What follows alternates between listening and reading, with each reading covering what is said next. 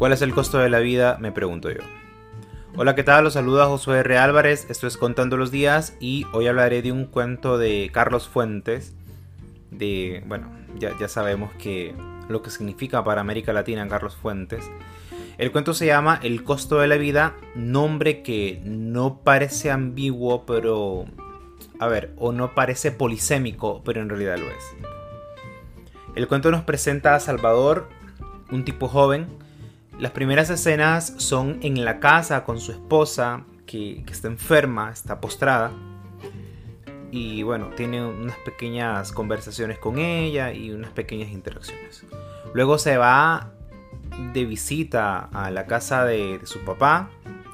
Ahí expresa que necesita dinero. Y le sugiere al papá que le consiga trabajo con, con su patrón. Pero este le dice que no, porque no le quiere deber favores al patrón porque pronto le pidieron aumento y él piensa que si le pide un favor no le va a dar un aumento. Esa es la lógica. Pero le da una solución. Le dice que vaya donde un amigo, un amigo de, él, del papá, que ocupa un ruletero. Yo no entendía el término ruletero, honestamente, y es un conductor de, de taxi, un chofer. Pues consigue trabajo como ruletero pero antes se nos muestra más o menos la vida de él. Porque el, taxi se lo dan hasta en, la noche. Entonces nos muestran que coquetea con una chica, que la invita, que queda con, unos amigos para, eh, para pasear, que gasta el dinero. Es decir, nos va dando una configuración del personaje. Imagínense obviamente la vida de, alguien que... o el día de alguien que no tiene, no tiene que hacer. Porque como les decía, el taxi se lo van a dar hasta en la noche. Se lo dan y en su primera carrera pues resulta que un acontecimiento un poco confuso ahí con, un amigo eh, lo asesina. Muere. Y ese creo yo que, o eso creo yo que es lo que quiso decir Carlos Fuentes con el costo de la vida, ¿no? Eh, le vale la vida.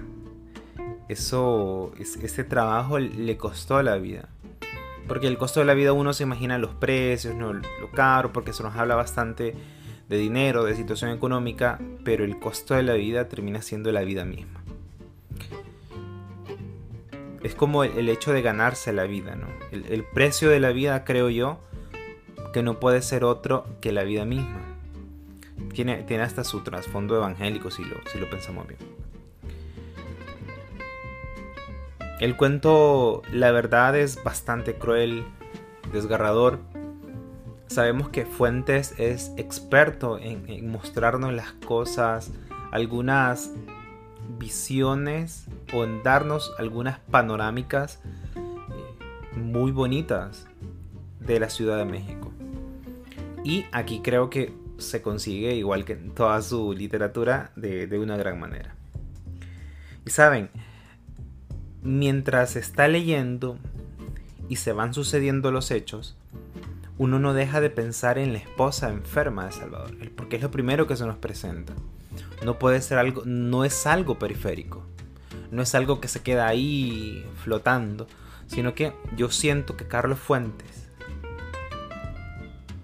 va, va jalando, va jalando, va jalando de, ese hilo, de que la esposa está enferma, está postrada.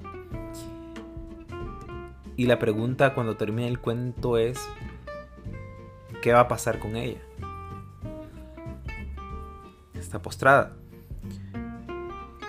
Como les decía, ese es un hilo que, él, va, él va trabajando y lo hace muy bien.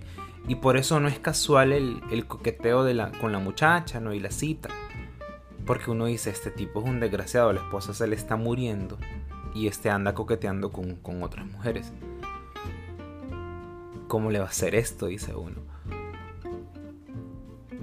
aparentemente hay muchas escenas que uno puede pensar que son inconexas dentro, dentro del cuento, pero en realidad están íntimamente ligadas, están muy concatenadas unas con las otras. Lo que pasa es que hay que pensar un poco, hay que reposar el cuento y digerirlo para que uno pueda llegar a esa conclusión. Esto es el cuento, búsquenlo, léanlo, juzguenlo y nos escuchamos mañana. Chao.